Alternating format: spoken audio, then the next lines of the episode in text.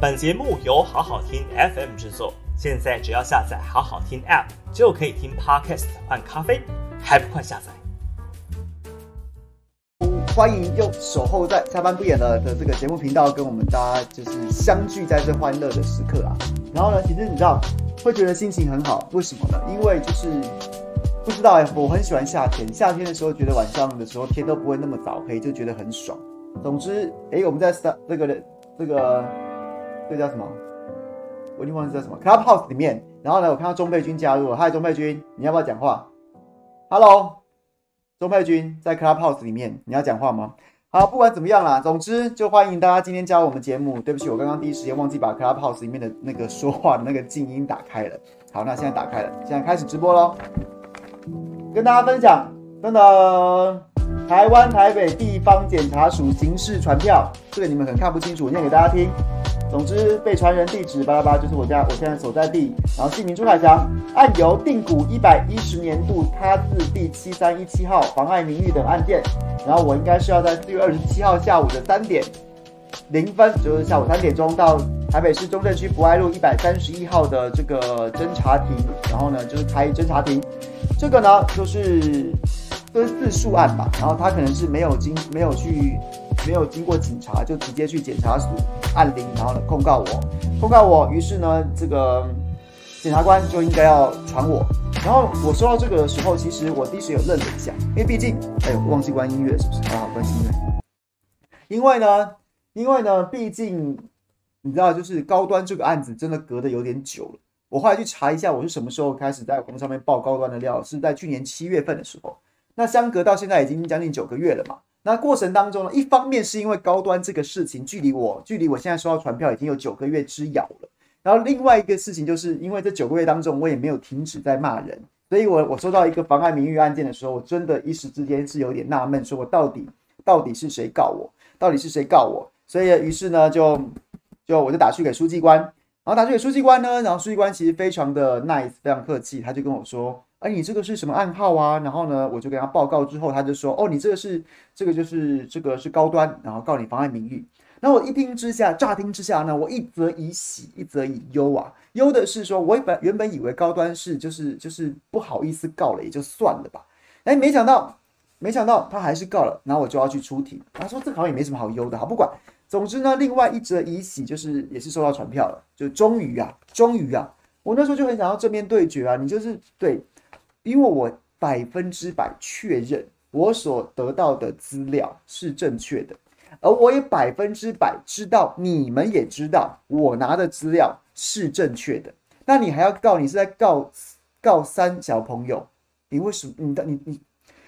但其实我也理解，在当下那个时空环境，他一定得告，因为那个时间点就是高端那时候风风雨雨嘛，硬推了一个二期解盲，结果后来那个内容。当然经不起检验，后来又被爆料说只是其中报告。然后呢，那时候的采购合约，全民在期盼一些比较像样的疫苗，什么莫德纳啊、BNT 啊、AZ 啊。结果呢，这个民进党政府陈时中带头，什么食药署的吴秀梅啊、ACIP 啊，然后李秉颖啊，一大堆这些护航医生就要硬推这件事情，然后就要买个几十亿，买五百万剂。在那个风风雨雨当中，他一定一定得想办法让我闭嘴。但是我我是没有闭嘴，我还是继续写。可是至少他提告这件事情，某种程度会达成一定的媒体效应，就是呢，很多的媒体媒体他也许会原本也许会转载我写的内容，因为那些是真的，他们心里也知道是真的。可是呢，高端做这个动作之后，他同时当时就扬言说，所有转载我写的内容的媒体，他都一并告。那这就自然形成了一种寒蝉效应。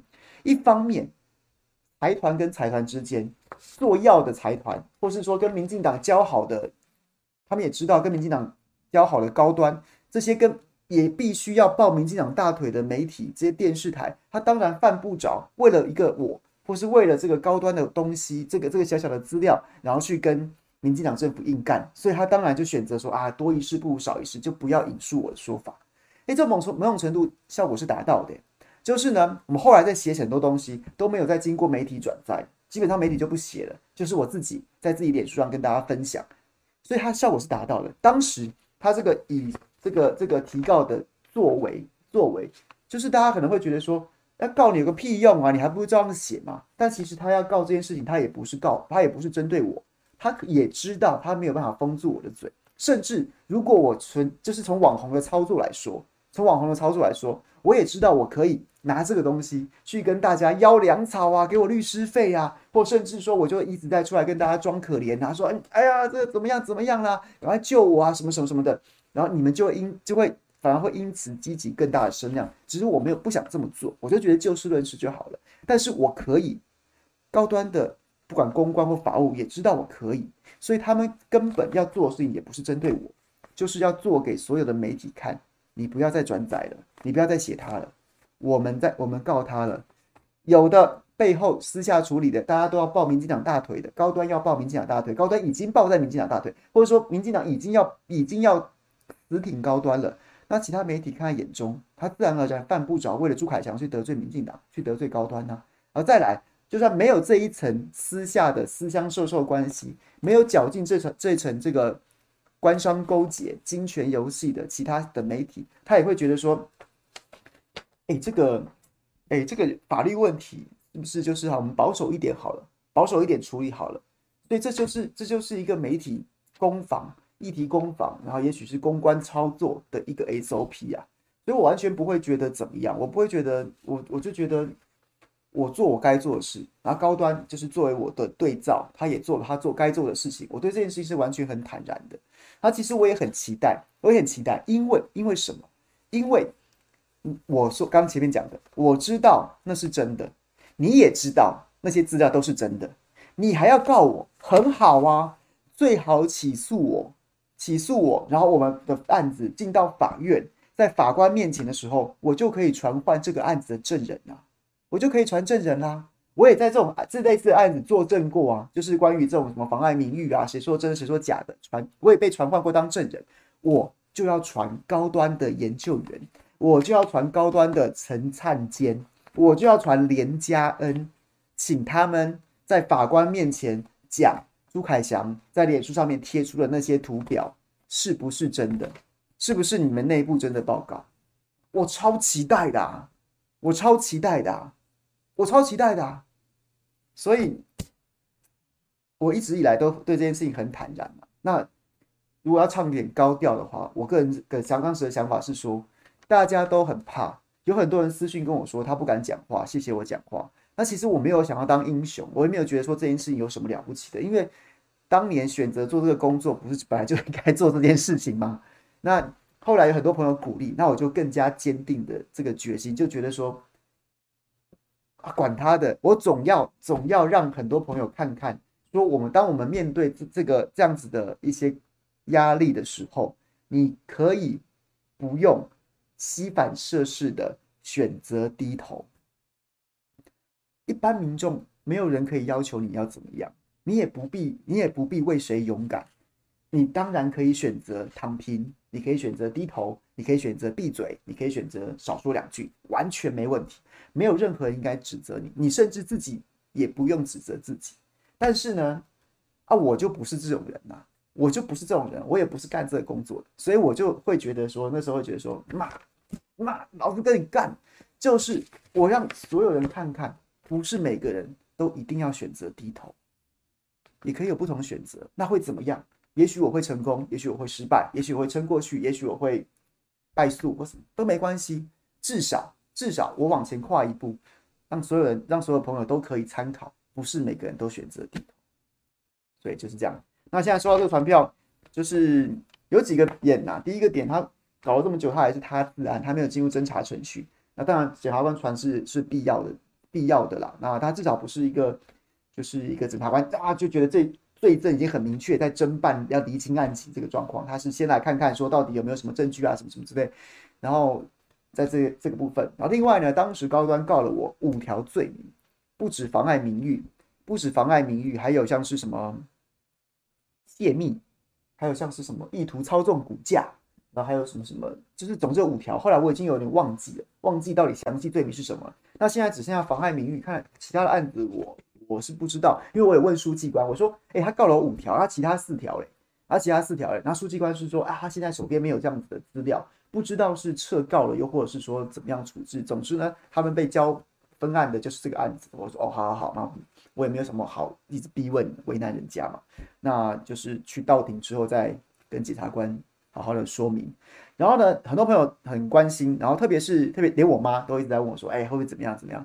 然后要不要找律师啊？要不要找律师陪你去？那其实也跟大家报告了，我在哦 MC 这个 Arena Arima 也是说要找律师的厉害的律师一起作战。对，确实在去年的时候，去年的时候，当当我这个被提告的新闻一出来的时候，第一时间就有接到很多的朋友来关心，包括像是过去过去我在跑台北市政府的时候认识的这个法制局局长，然后后来去职业大律师叶庆元律师，然后还有像是像是很多朋友很熟悉的，就是。一直在追论文的，前阵子被搜索的张静律师，然后还有还有其他的很多的这个就是明代，他们有时候都有一些合作的法服律师，然后都有跟我联系，然后然后对，那其中就有就有就有就有后来有几位谈的比较深呐、啊，那在这这接到终于接到传票的时候，因为他们当时就讲说接到传票的时候我们再联系，因为现在这个案子不知道多久，因为那时候疫情正正热嘛，然后呢就是很多的案子都 delay 了，拖了很久。然后说你等不知道你什么时候会收到传票，你收到的时候再我们再联系，再讨论进一步。所以当我收到的时候，我就有跟其中几位联系了。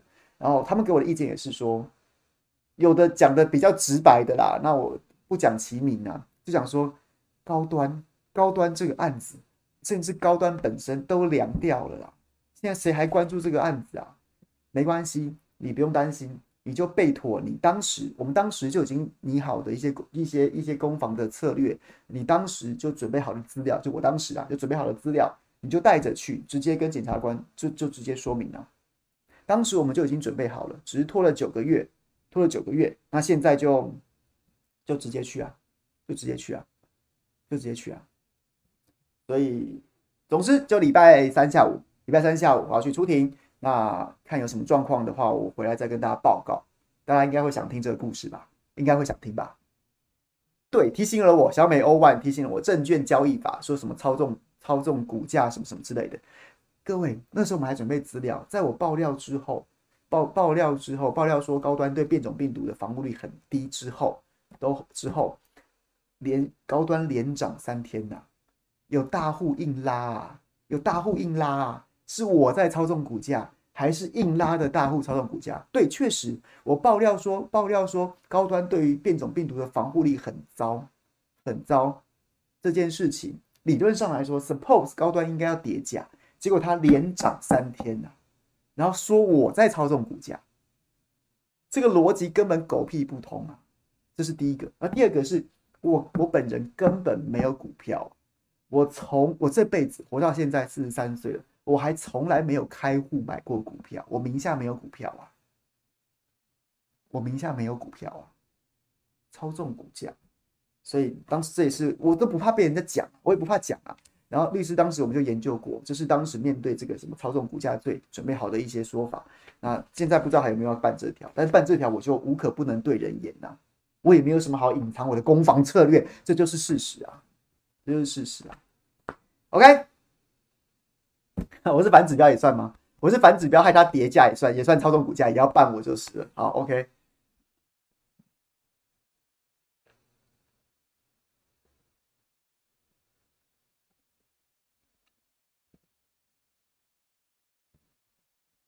对官司这件事情有有有兴趣的朋友，你可以留言告诉我。然后呢，等一下等一下我讲完今天要讲一些有的就是一些今天的新闻之后，回头可以再跟大家聊这个话题啦。好，然后我觉得今天的其实最大条的新闻，就我今天早上跟跟杨明、跟波基在直播嘛，谁来早餐礼拜四都固定跟波基约好了，然后跟他聊天蛮蛮蛮有意思的，就是我不知道大家喜不喜欢，就是我跟他直播的时候，我们就不用找太多话题了，然后也不用去找其他来宾了。当然，其实很多朋友反映说不行，你跟黄阳明直播还是要有妹子在旁边啊，这个我们这个这个建议我们是听进去了，好不好？但是因为我们就是都都算是不敢说资深啊，只是跑新闻跑得比较久，然后很多事情就是过去的历史，然后跑过的新闻，然后是可以就是就是信手拈来，或突然想到就可以拿出来聊，所以就是两个人就是在聊这个聊得蛮开心，希望大家喜欢，或是你们不喜欢的话，也可以跟跟我反映说你想要看什么样的节目啦。然后再来，结果呢，在过程当中我觉得非常有趣，然后我那一阵子很多朋友都在啊。很多朋友你们现在也也当早上的时候就在啊，一直在聊天室里面敲我，一直在聊天室里面敲我，敲我什么？敲我说什么？周玉蔻确诊，周玉蔻确诊，周玉蔻确诊。我一开始以为还以为我还以为是开玩笑的，就是你们可能在疫情这个新闻当中是有什么有什么就是一些。一些迷因啊，或者酸言酸语啊，那我就没，然后就后来我自己想说，怎么一那么多人一直在那边讲，然后我就就是去查，我、靠，真的诶，真的耶，真的耶，跟大家分享一下好不好？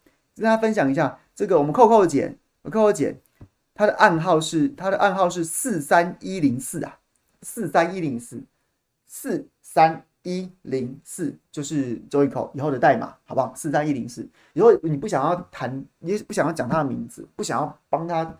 不想要帮他宣传，不想提他名字的时候，你就打四三一零四，这是我们之间的，这是不是？这是从今天开始，全国民众都以四三一零四来称呼周玉蔻女士，她是四三一零四，好不好？这是一个，哎，这这个编号简直有如身份证字号一样独一无二啊，就是四三一零四啊，就是他，四三一零四就是他，没有别人。只此一个四三一零四，别无分号四三一零四啊。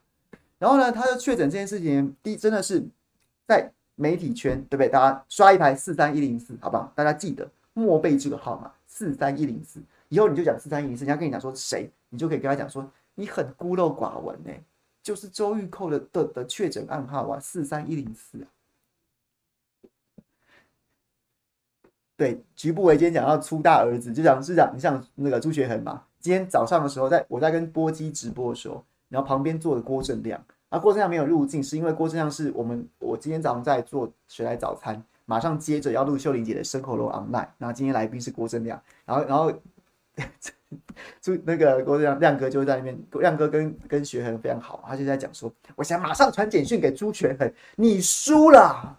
你先隔离，你没有确诊，你输了，你输给四三一零四啊！你是输给四三一零四。对，大家不知大家知不知道？就是郭正亮私下改天对不对？有机会找他来讲干话。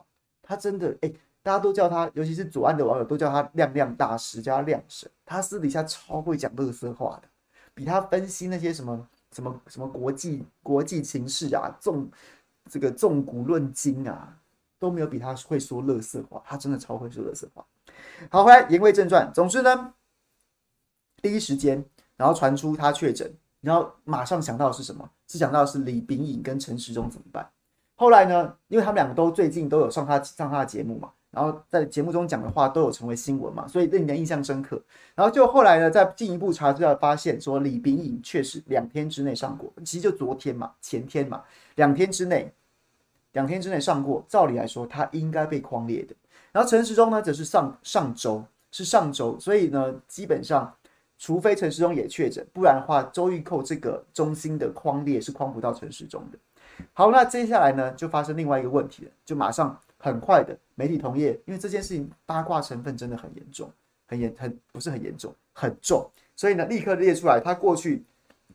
他过去三天在民事主持节目里面所有的来宾的名的这个名单呢、啊，马上被列出来了，巨细靡遗啊，这边跟大家报告一下，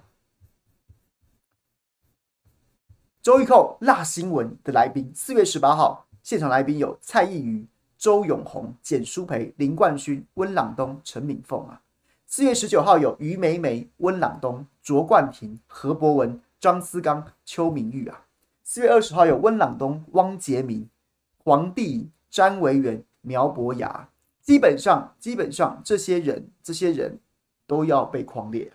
这个标准是什么？就是你今天确诊之后往前找三天，这标准这标准也不是今天我们刻意要雕雕周玉蔻的，这甚至还是塔利班拿来攻击柯文哲的。还记得吗？柯文哲跟黄珊珊此时此刻正在正在隔离当中，为什么？是因为他在早先曾经接曾经接见了一个参访团。而参访团当中有人确诊啊，有人确诊，而柯文哲之所以被框列，就是他们好像是在四月十三号接见这个参访团，结果其中有一名成员在四月十六号确诊，在四月十六号确诊，所以往前回溯三天，往前回溯三天，柯文哲就被框到了，所以这个标准是一致的，标准是一致的，没有说因为我们现在故意在那边雕雕这个周玉蔻，不是。柯文哲此时正在框列当中的标准就是往前找三天，所以他才在那个参访团当中被框到。这个问题是这样子状况，所以回头去的名单当中，然后其实特别严重的事情是什么？啊，哦，对，周一蔻还不只有《民视大新闻》这个节目，还有宝岛联播网啊。四月十八号的来宾是林延凤、卓荣泰啊，民进党前这个前主席卓荣泰。四月十九号是台开的董事长邱于云呐。四月二十号是 ACIP 的召集人李秉颖啊。理论上来说都要框啊。邱于云、卓荣泰、林延凤。林延凤现在是在选这个市北的这个台这个民进党市议员的这个初选参选人。那卓荣泰当然就是民进党前主席大师兄嘛。他们其实都应该要被框的，都应该要被框的。然后呢，宝岛联播网。他还是有戴口罩的，戴口罩录节目的，中间没隔板，但两个人都戴口罩。明视辣新闻整间整间摄影棚是不戴口罩的，是不戴口罩的。所以呢，第一时间就开始，也不是第一时间，第一时间这个名单出炉之后，大家开始讨论的时候，那当然其中有都我们有有些是我们的好朋友，比如说张思刚，个人这跟我就非常好啊。然后张思刚，大家不要忘了，礼拜二他还来跟我谁来早餐，我们那天还没有戴口罩，好在。他是先来跟我早餐，才去周一蔻的节目啊。要是倒过来，我现在恐怕恐怕也准备接到这个这个。但是我是接触者的接触者，我应该是自主健康监测，大概状况会跟柯会跟这个苏贞昌差不多，会跟苏贞昌差不多。就是我没事的话就就没事，我还是可以自由的自由的作息。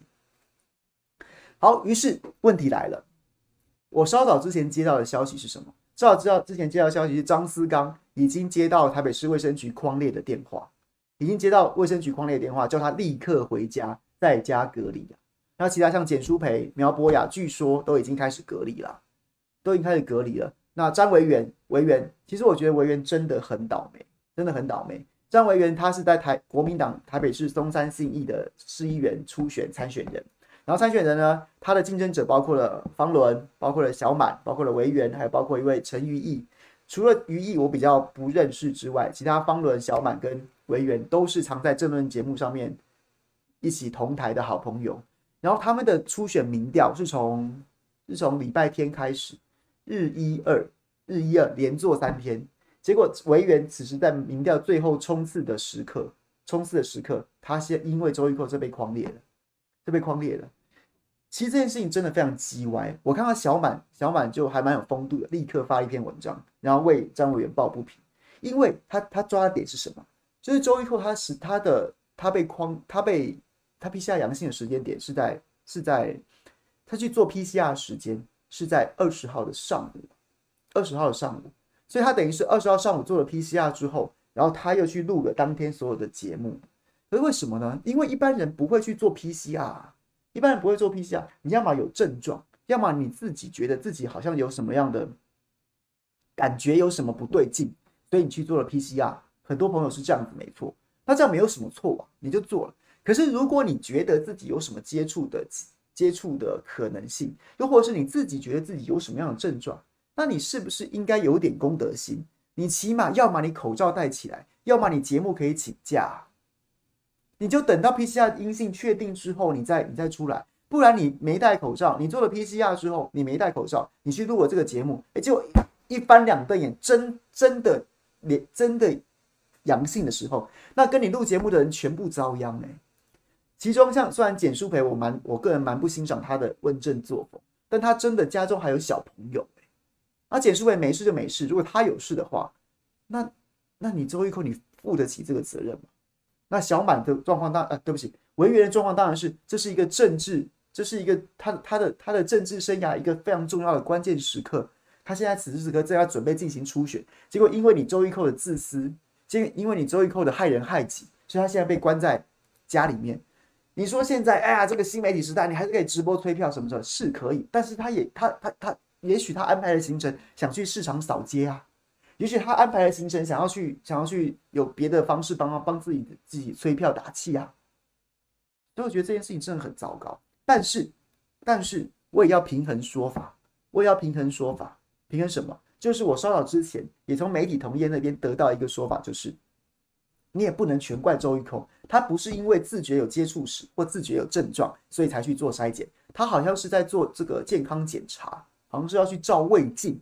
那现在大家都知道，要进入医院的时候，你要接受你，反正总之你要进到医院，基本上起码要快筛。然后呢，如果你要动手术的话，可能就直接要做 PCR。这是平衡说法，这个我没办法证实。一开始的时候，一开始的时候，从早早上开始的时候，那个干譙声音很大，就说你怎么这么害人害己、自私自利啊？啊，你真的有觉得你有接触，你真的觉得你有症状，你就不应该害人。你起码你可以请假，你少录两天会死啊！一两天不帮党说话，是不是会死？一两天不当党的鹰犬走狗，是不是会死？啊，大家这样批评，我也接受，我觉得完全合理。真的是害到了简舒培，害到了维园，然后害到了所有现在被框列的人。但是后来有一个说法，就是说他是去照胃镜。那如果是这样子的话，啊，如果是这样子的话，他去做 PCR，也许某种程度就不能说是他是故意隐匿，他只是因为医院的要求，只是这样，只是这样，终究我不知道啦。这样子的话，我我确实可以接受，我会我会我会不我会少骂两句，但是就给大家参考，这个我还没有办法证实。OK，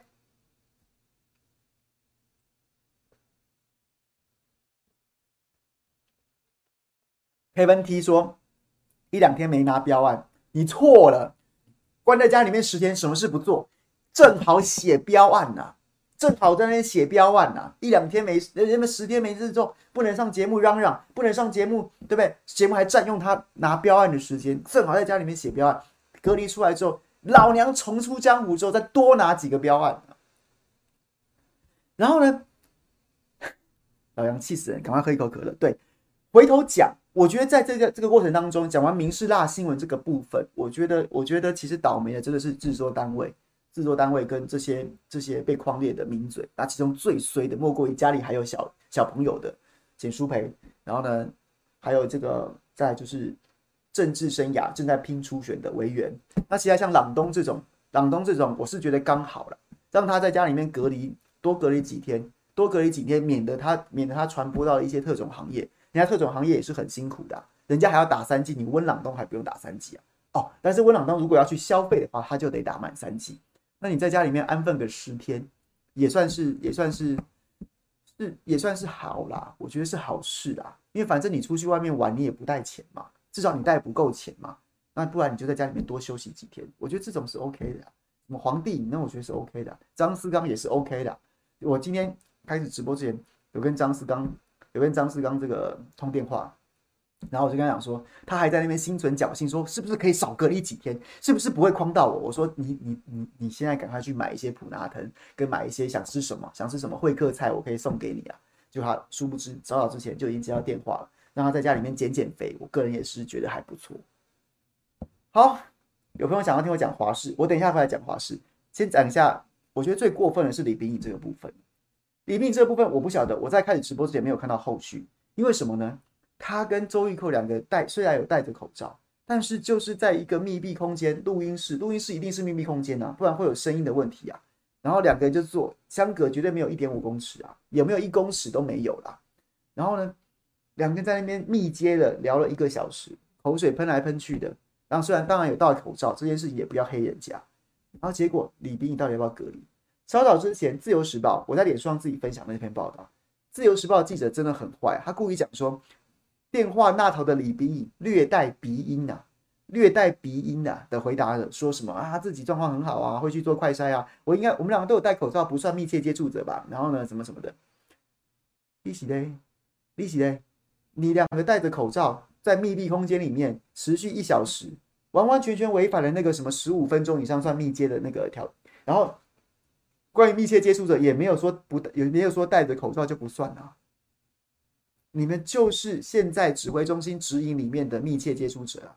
周一蔻现在确诊，你就是应该关十天呐。阿里喜得怎样？你你你心你心里面存的是你，对啊，我都很都很难理解。一般来说。这种状况，你就直接说，我就按照指挥中心的规定就好了。那我现在身体状况 OK OK，等下会去进行快筛。那我按照指挥中心的规定，谢谢大家关心就好啦。你也只能讲这样啊。而其他的讲说，哎，我不算啦，哎呦，我不算啦，啊，我们有防护啊什么的，我们不算啦。你有什么资格说不算？就算你就算可能那个指引的定定过程有你的角色，就算你在指挥中心官大学问大。啊啊！你不用服，你不用配合这个指挥，你不用配合这个指引。那、啊、我们要，我们草民要，一些政治人物其实也要啊，什么林佑昌三天改十天，自己出来讲三天，然后呢，直接没有什么没有没有什么来由讲三天，被大家干掉。指挥中心一度想圆，那民众民怨把他推翻了之后，他还得乖乖待十天。然后蔡英文也得十天，沈荣金也得十天，民行政院副秘书长何佩珊也得十天。啊，你李秉颖不用十天了？那个定义，全国观众都看到影片跟照片，你们那个就是密切接触。虽然有戴口罩，但是完全没有一点五公尺的距离，而且在密闭空间里面超过十五分钟，你们就是密切接触者。你不爽，去修那个指引，全国民众都一体适用。不然没有修之前，你就是他插的密切接触者，你凭什么觉得自己可以不用隔离？但是李斌他很长一段时间已经是一个国际笑柄了啦，我不怪他啦，这个新闻大家笑笑就好了啦，就觉得他可能老人家慌了啦。老人家慌了啊，算了，没关系啊。结果下午指挥中心在我看到的目那的部分当中，有记者就直接问陈时中啦：“陈时中，那你到底是不是他到底是不是密切接触者？他要不要隔离十天？”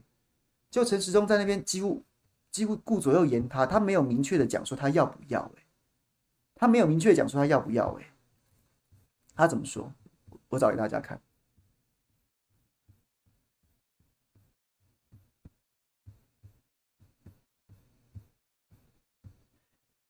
记者问李炳颖跟周玉蔻广播不算密切接触者吗？然后呢，陈时中说什么？陈时中说啊，看接触的定义啊，没有适当防护之下超过十五分钟就可能被视为密切接触者。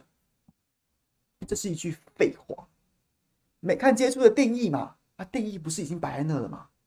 定义不是已经摆在那了吗？定义不是已经摆在那了吗？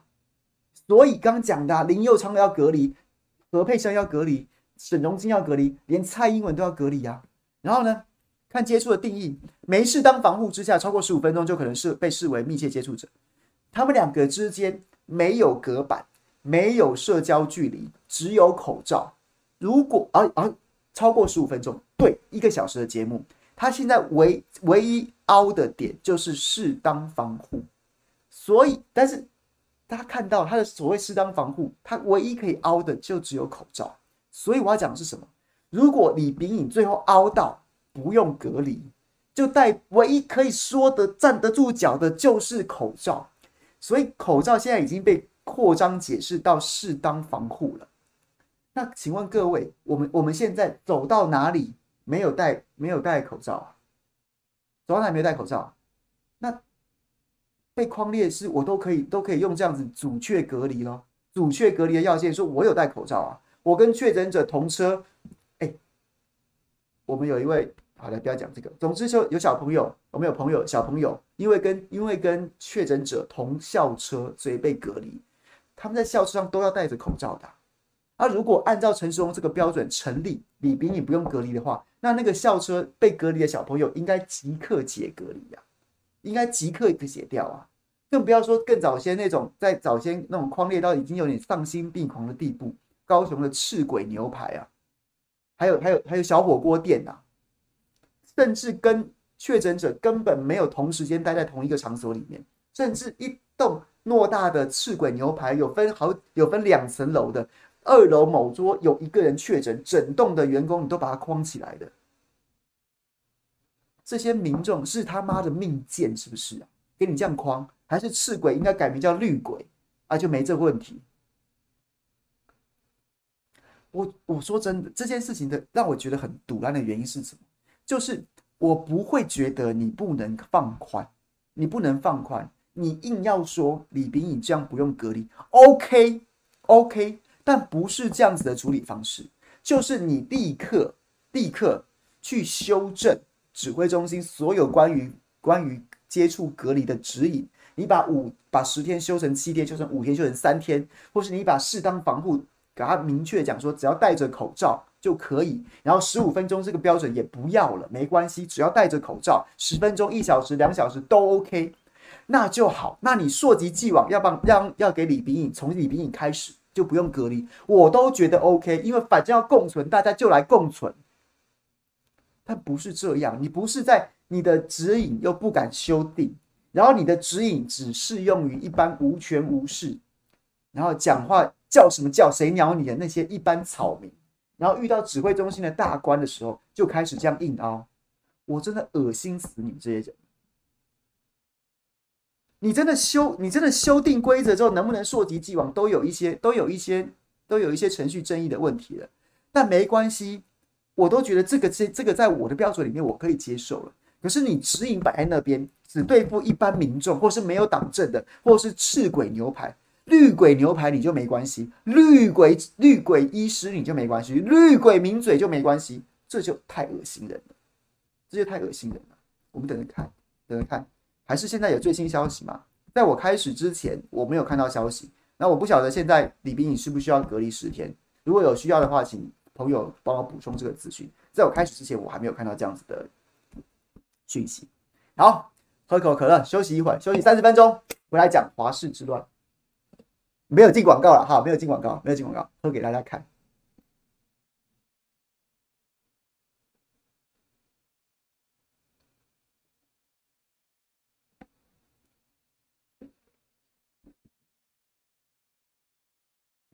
是吧，各位？我觉得我我说真的，我真的一点都不在意李斌有没有隔离，我真的不在意啊。就是我说从疫情的角度，他要隔十天，或是他一天都不用隔，我根本不 care，我根本不 care，因为我们现在就是往共存方向走了。你在那边硬要叫人家全部都隔十天，我甚至觉得全国一体全部减到五天，我早就这样讲过。如果常有追我朋直播的朋友都知道，我其实算是比较接近共存派的。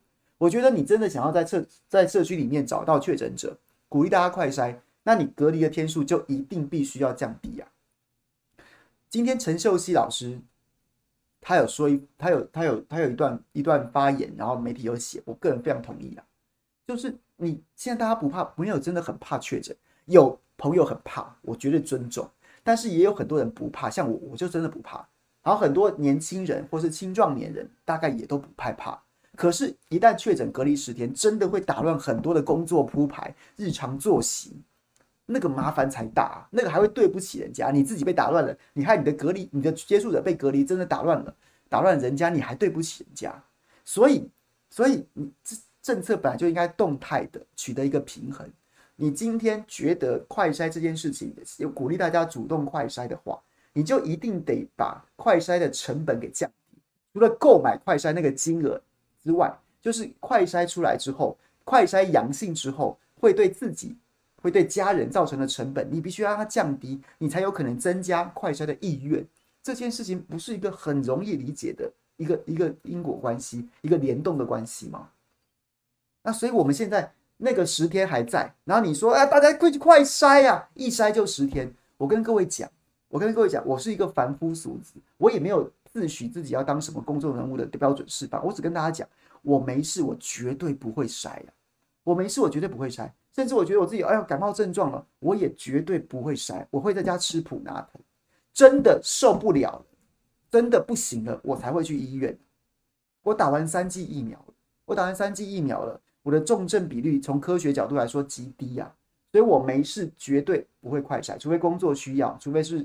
有什么样的，我要进入什么场合很重要，那我就，然后人家有要求，我会筛，就是符合规定。除此之外，我绝对不会主动去快筛。我我我平常没事一样，然后结果我一筛之后，我要隔离十天，我我我干嘛？我干什么？甚至有症状就就吃个普拿疼，国外就是这样子，在国外就是这样。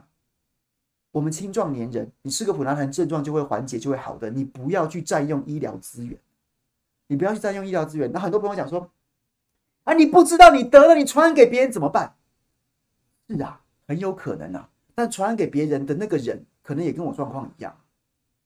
那就传呐，就传呐，这就是共存的定义呀。你就尽量传呐，就尽就不是尽量传了，不是主动啊啊把哎分你一点病毒，不是，它就是自然会传染呐。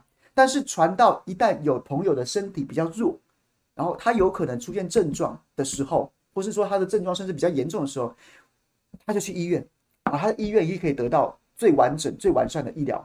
然后除此除了这样子的人之外，我们这种可能得到了，或是得有没有得到不知道的人，不要去占用那个医疗资源，这是重点。所以就是，也许你不认同，可是我们现在政府其实就是往这个方向走，大家要有做好心理准备，要做好心理准备。我没有说这样子一定是对的。可是就是他现在走的政策就是这个方向。那我们每个人是在这样的政策当中选择一个自己的生存之道，自己与家人的生存之道，这样子。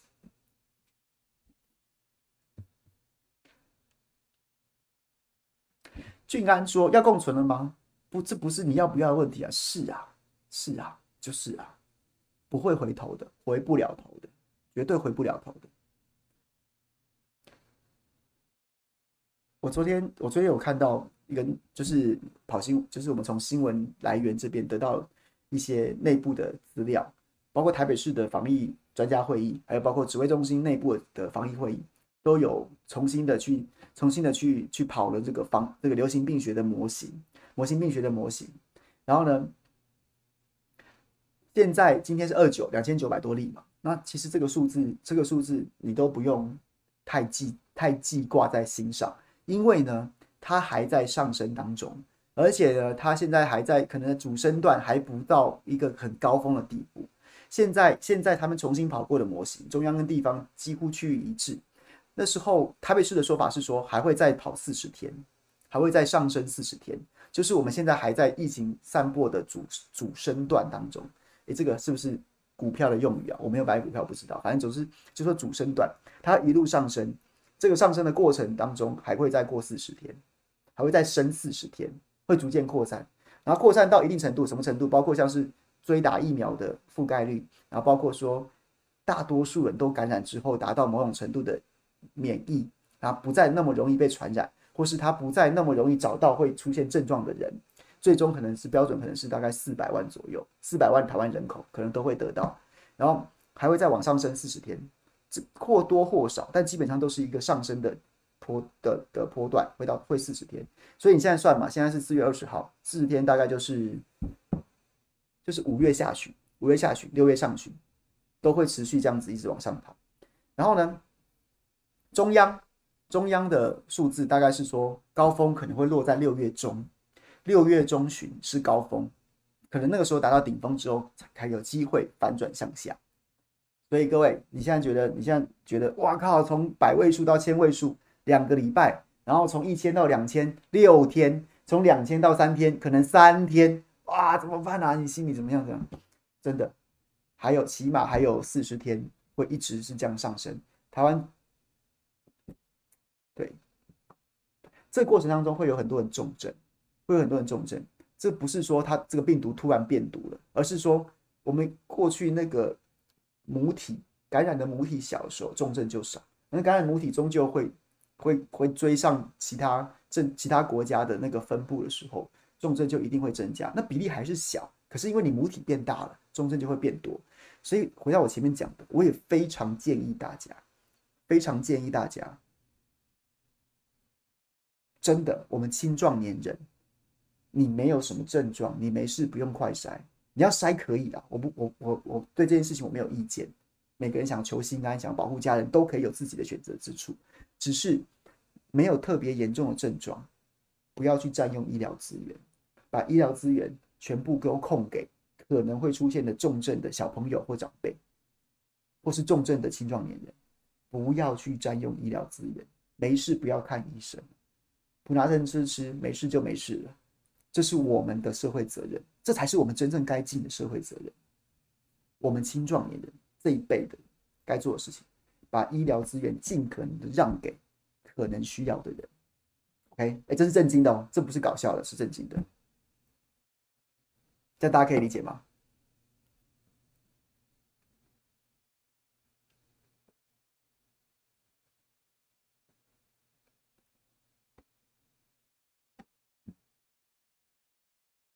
炮灰劝，炮灰劝，对，中年人不要神经兮兮的，一直快塞，一直快塞，一直不停的塞。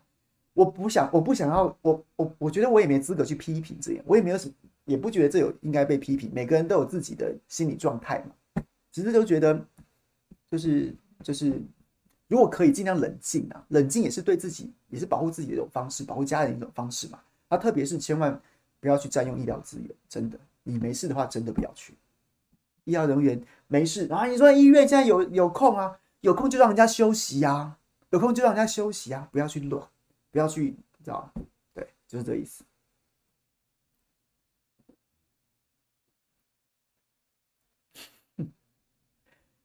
讲一下华氏华氏之乱呐。华氏之乱的状况就是 来龙去脉，来龙去脉啊，就是总之呢，就是出包前一天晚上。华视在帮新北市消防局录一个录一个防灾的影片。然后那影就是他的演练嘛，演练然后就有这个新闻的画面啊，要经常拟真嘛，那拟真就就是哇，这个这个灾情设置可能是说哇，这个这个两岸发爆发战争啊，然后华视新闻主播就在报道这个战争啊，下面快讯在翻嘛，其实这也蛮无聊的。第一个是你的状况设定设定这个，这个可能成这可能成真的的几率有多高？好，那不管这个演习你要设定就设定，演习要怎么天马行空都没问题。然后呢？电视台的作业，电视台的作业方式就是就是下面那个跑马，就像是平常你现在打开电视，我看到下面的跑马，那个作业方式就是在副控室，然后通常都会有，通常都是在编辑台有一个编辑，然后他比如说他不管是他今天是早班的，他早上一来，他先整理一下这个昨天晚上有什么新闻啊，然后再看一下今天报纸有什么重点啊，然后他就会把这些东西都写成写成标题，标题比如说今天这个周一扣确诊。周一扣确诊，朱凯翔冒号哀矜勿喜啊，什么什么的，就是这样的标题。整理有哪些要上的？可能大概会有二三十个吧，二三十个这样子，然后可能会打在一个记事本里面。通常通常都打一个记事本里面，编辑先打，然后呢，这个档案就会交到副控去，交到副控去，然后副控就是其实电脑啦，就是云端作业嘛。编辑台通常跟然后副控室，然后副控室的那个助这个 AD 应该叫助理导播吧？助理导播呢就会把编辑选出来这些标。然后呢，汇入汇入要安安当节新闻的电脑里面，安要安这个新闻的电脑里面，然后就是它就会自动开始这样子一个一个跑，一个一个翻，一个一个翻。那问题就出在前一天在录这个消防局的这个演练影片的的编辑就下了这些标，然后当这个录影片的这个助理导播导播，然后呢也就就是这样录完之后，他们没有把这个这个这个档案给删除啊。他们没有把这个这个其实就是专否演练的这个假标给删除，所以它还存在电脑里面，它还存在电脑里面。然后结果呢，在昨天早上出包的时候，编辑呢也是做了一个这样的记事本，然后放到电脑里面。可是呢，在昨天安字安新闻的导播跟助保助理导播却去点到了前一天晚上那个该删除没有删除的演练用的那那那个记事本。所以就发生这个悲剧。那你说该不该发生呢？我个人认为，从我们在电视台作业，我可以理解这个流程，但它当然完全不该发生。第一个，你前一天在演练的人怎么这么不专业？你这就结束了，你就应该删掉啦，你就该删掉，你留那个档干嘛？拍拍屁股走人，想要赶快下班，是不是？这是第一个很不专业的地方。那第二个是你早上你早上编辑你做了你做要该做的事情，那助理导播。助理导播或是安新闻的导播，你点到这个的时候，你完全不看内容，你完全不看内容啊，你就只是照章办事。哎，这个记事本来了啊，这这这就点进去。第一个，你怎么没有发现说其实有一个当当天的？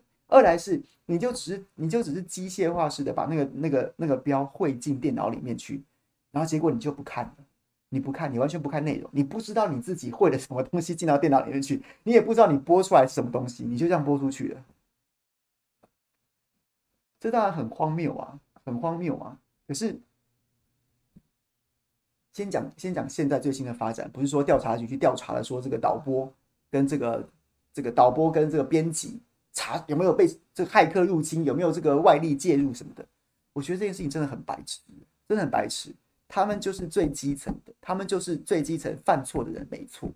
可是这件事情，照理来说，他们的主管应该比较负比较大的责任吧？然后华视的作业流程应该要负负比较大的责任吧？就是你们的你们的新闻几乎是完全没有控管的，一个助理导播就可以决定那个标上什么。他哪天要是请不管是怎么样，他存心来乱，他要离职，他对长官不满，他在打什么什么叉叉叉叉叉叉叉五字经七字经就昂出去了，过程完全没有审酌的机制啊，完全没有把关，完全没有没有没有危机处理的可能呢，就这样出去哎。那你说这种极端的情况，我们不要讲。那基本上它是错的讯息，有可能是正确的新闻，可是浓缩成标的时候，那标一句话的标的时候，那可能语义不对啊，或是说意思有有落差，也没有人审。编辑一个小编辑下完之后，导播就助理导播就直接抓了档案之后，导播就直接安出去，完全没有任何一个把关的机制。不是说不是说你调查他们对，确实是他们经手，可是，在我们在电视台工作过了，就会觉得很荒谬啊。甚至你如果你在办公室，你有主管的，甚至你在银行工作的，你你你随便处理一个什么案子，好歹要主管负责啊。就到最后，这个案子变成调查局只调查最基层的操作人员，这不是很不是很扯吗？这摆明了就在纵放嘛，纵放嘛。或者是说，如果是没有这个主管存在，那就他妈的更扯了，那就更扯了，那就更扯了。原来原来华视的新闻占着一个五十二频道，甚至它还有无线频道，占着国家公共财的。它的新闻品质就是小小的编辑、小小的 AD 助理导播加上一个导播就可以决定他安什么东西出去，什么编辑室的社会控制啊，什么什么公公编辑室公约啊，什么完全不存在。他没有一个，起码一个就是一个就是以前呐、我们在中天最就是全盛时期的时候，有时候 AD 都不止一个啊。AD 又不止一个，因为那时候像我们在安生喉咙的时候，那时候最比如二零一八那时候好多外场的时候，那时候那 AD 一个不够啊，还要 hold 电话的啦，然后呢就是跟外线外场联系的啦，然后联系这个同时因为棚内电话有限，然后可能可能就是我反正外场可能有十个，但是我只有三线电话，那我可能就要一个人专门接电话，然后专门他必须要先挂掉这一只才能接那一只，然后那一只没有讯息的话，我马上挂掉它，我要再打给谁？这种，然后 A D 这个袋子，什么袋子到了，什么袋子没到，然后一下子可能来一大堆档案，哪个档案长什么样子，哪个档案什么内容，啊，都要有都要有不止一个人在检查，然后还有执行制作人跟制作人，我那时候是制作人，然后通常就是不就盯着那个荧幕，盯着那个荧幕说按出去那个画面，然后回头去叫，回头去请执行制作人就讲说我现在要什么，有来了吗？或者他会告诉我说现在那个什么东西可以安了。就这样子，这才是一个完整作业的流程啊！结果你就是，就就是最小的人，然后没有人负责，在那个副控室里面没有一个负责人，然后他们也没有主管，然后也没有一个监管的机制，没有一个内控的机制，这件事情真的很扯。你有什么资格站着一个无线频道，然后是国家公共财啊？你有什么资格把把把硬抢了五十二频道，然后给人家看这种乐色啊？我真的不能理解，有什么资格啊？然后回头去讲，讲当初，毕竟我是前中天员工，我帮中天讲几句话不为过吧？你当时在七七个小矮人三堂会审的时候，你对中天的要求是什么？是要求什么？有没有外部监理人？你们连线怎么会出这种错误？哎，那个辅大教授简直是个二百五。Life 之所以为 Life，就是它是当下即时发生的。即时发生的，当然也包括口误跟所有所有可能画面有出现失误，那都有可能，那就是就是现场啊，我现场在这边出出事了，那边当然就播出啦。Janet Jackson 在超级杯上露奶头都播出去了，啊，不就是那就不就是因为 Life 吗？你有病吗？亏你还教传播，你简直个二百五啊！对呀、那你怎么要求的？你连 live 这件事情你都要吹毛求屁，故意的啦。吹毛求疵、吹毛求屁的，去要求说你 live 怎么可以错呢？这样子你就不要 live 啦。那你去应该去要求华视以后不准 live，每节新闻都录播啊。比较伟大李秀基女的，对不对？不是李秀基，那个朝鲜那叫什么？朝鲜那叫什么？啊，不管，总之就是你就以后都不要 live 吧，因为华视新闻的显然它的制播水准不到可以 live 的水准的。按照你们 NCC 外部外 NCC 委员的要求，Live 怎么可以出错？谢谢龙介怎么可以口误呢？谢龙介怎么可以口误呢？那个农民怎么可以口误呢？怎么可以把柚子五十怎么怎么两百万斤呃两百斤讲成两百万吨，还是两百万斤讲成两百万吨？怎么可以口误呢？口误就不应该 Live 啊，你就应该要用录的啊。那照这样子。你 NC 应该起码，你不叫华视滚蛋滚出五十二台，不叫华视关台，不罚他两百万元，你起码也叫华视。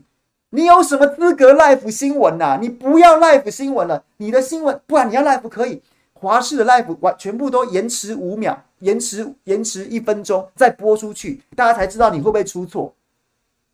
不然什么这什么道理？你用你要求中天的，大家平平是同一个五十二频道，你要求中天的标准，那高过高高到九霄云外去了。然后你回头对华视，简直是烂成一坨屎了，你都不你都不觉得它臭啊？讲错柚子，什么两百万吨，妈罚两百万。我今天开口说中共打过来了就没事啊，国防部长还在那讲说什么？哎呀，这个让让这个大家有提高警觉啊，这个这个测试也不错。狗官呐、邱国正，我不讨厌你啊，但是对这种事情，你可不可以不要用这种态度啊？不要只会想揣摩上意啊。今天如果今天这件事情如果发生在中天，还得了啊？中共马前卒啊，中共认知作战呐、解放军心战，解放军在台，什么什么第五纵队都来了，华视没人吭，媒体学者没人讲话，没人讲话。然后呢，那些干干中天的什么什么侧翼呀、明代没人讲话。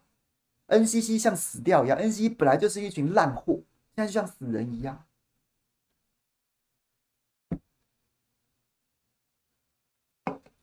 这个标准，各位讲罚多少？真的，如果柚子讲错。就要罚两百万，柚子到底是几顿讲错就要罚两百万？造谣中共打过来，不用撤照吗？不用罚两千万吗？罚罚两千万啊！反正华视这种这种台，这种水准的电视台，之所以还能活着，一方面要感谢哆啦 A 梦，感谢哆啦 A 梦啊，哆啦 A 梦都是华视一天之内一天一天下来收视率最高的时段。感谢哆啦 A 梦，可能还要感谢一下金超群大哥的的包青天呐、啊，到现在还在播啊。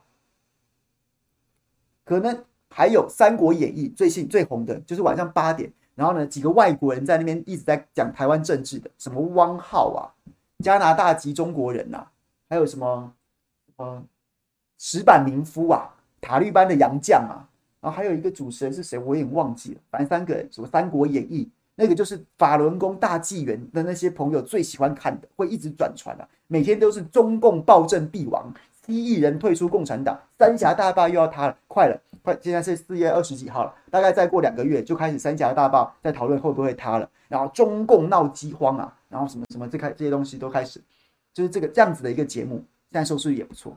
这个台就是这就是这样子，就是这样子，整个台最正派的节目，最正派的节目。最震惊的节目，最多人看，哎，这样应该最多人看的节目，各位，除了哆啦 A 梦，除了金，除了包青天，三国演义，法轮功会转传之外，就是莒光日啊，就是莒光日啊，没了，没了。其他这个台在播什么？各位知道吗？各位知道吗？有没有华视忠实粉丝可以跟我分享一下这个台现在在播什么？对，莒光原地，洪州破了我的梗，莒光原地啊。榨菜，佩奇说榨菜，榨菜不是，榨菜是东森关键时刻的黄世聪，他讲培林榨菜，培林榨菜，那是东森，那是东森。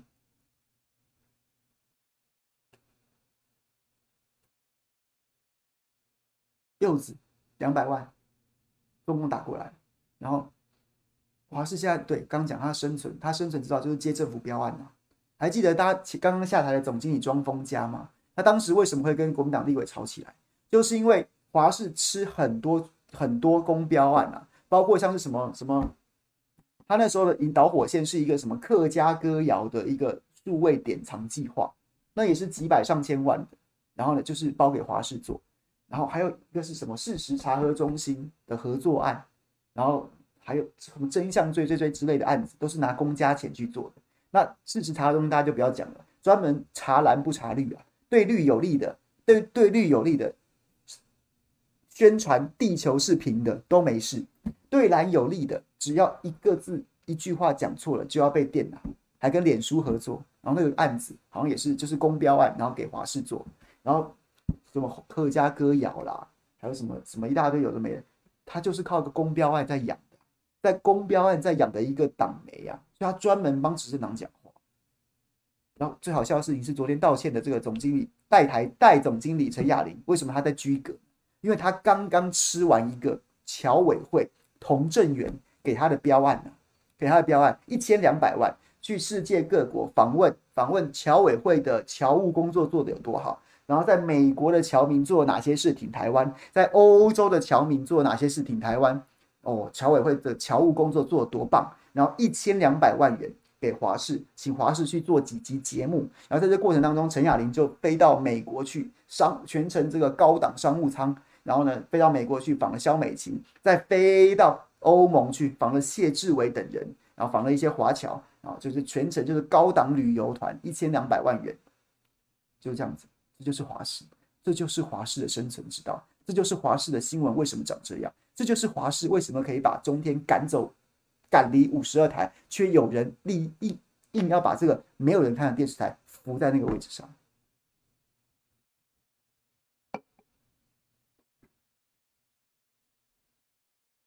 洪志说：“一个烂新闻台拿一堆标案，各位就跟周玉蔻一样啊，他拿标案是因为他能力很强，不是啊？是因为他是因为他，所以他是党媒啊。”党党媒不就是喝党的奶水吗？这很正常啊。党要靠党媒喉舌，那党就应该拿奶水去喂党媒啊，这是一个很正常的关系啊。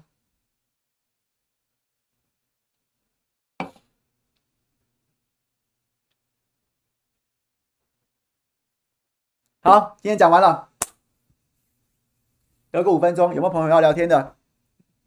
齐晨说：“大床，你太久没在深夜开直播喝红酒了。好，有机会来。”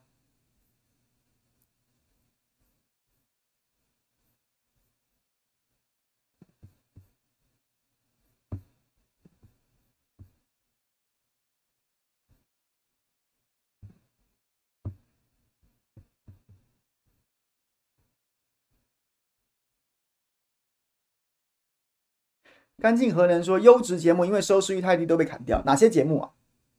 哪些节目？哪些节目因为收视率太低被砍掉？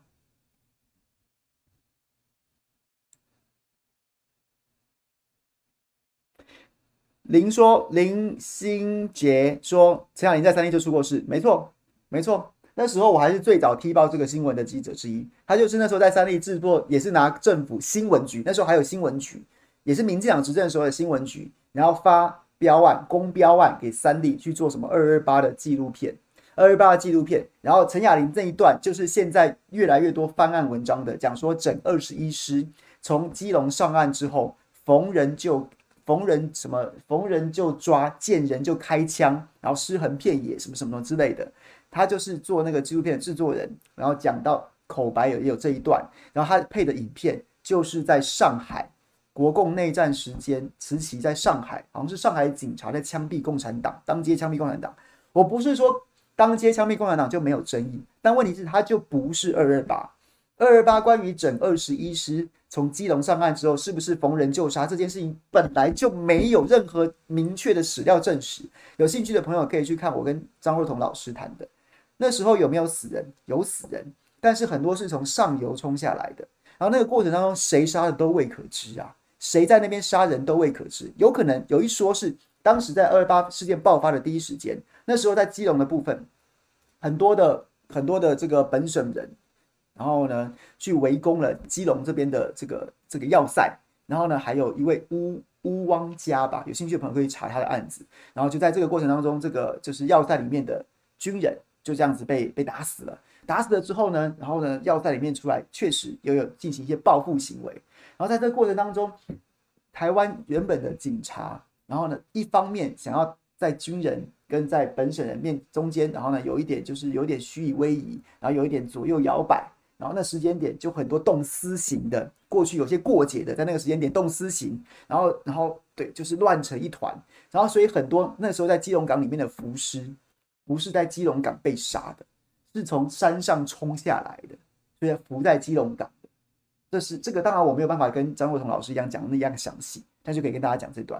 所以当时做这个纪录片本身就存在很大的争议，然后根本没有这段叙述，这段叙述是哪来的都不知道，这考证根本不严谨，亏你还是拿新闻局的钱，你就是来捣乱台湾社会的，你就在台湾社会制造对立的，散播谣言的，而你还用了错误的画面，用了错误的画面，那个画面是一看就知道。那时候我还记得我在做这个新闻的时候，还去找了文史专家来考证，因为那个枪决。当街枪决共产党员，被说成是枪决台湾人的那个画面，那个画面背景的建筑是那种完全没有骑楼的，完全没有骑楼的。那时候我还记得我去访问的文史学家就说，这个照这个画面一看就不会是台湾式建筑，因为台湾是闽南式建筑，然后因为在台湾的的气候非常多雨啊，所以通常建筑都会有骑楼。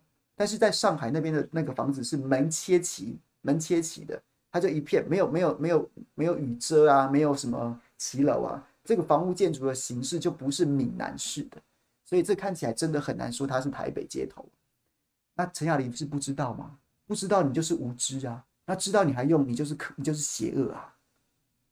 对，就是他在三立的时候就出过事，所以是惯犯吧。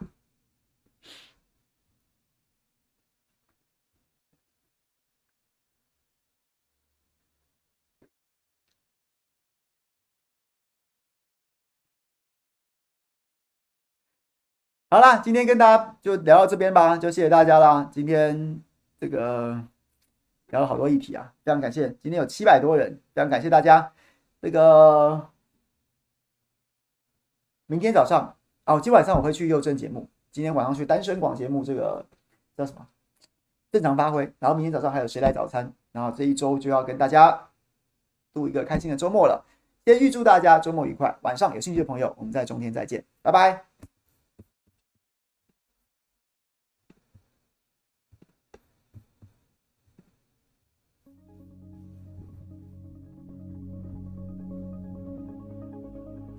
Hello，我是朋友，谢谢喽，拜拜。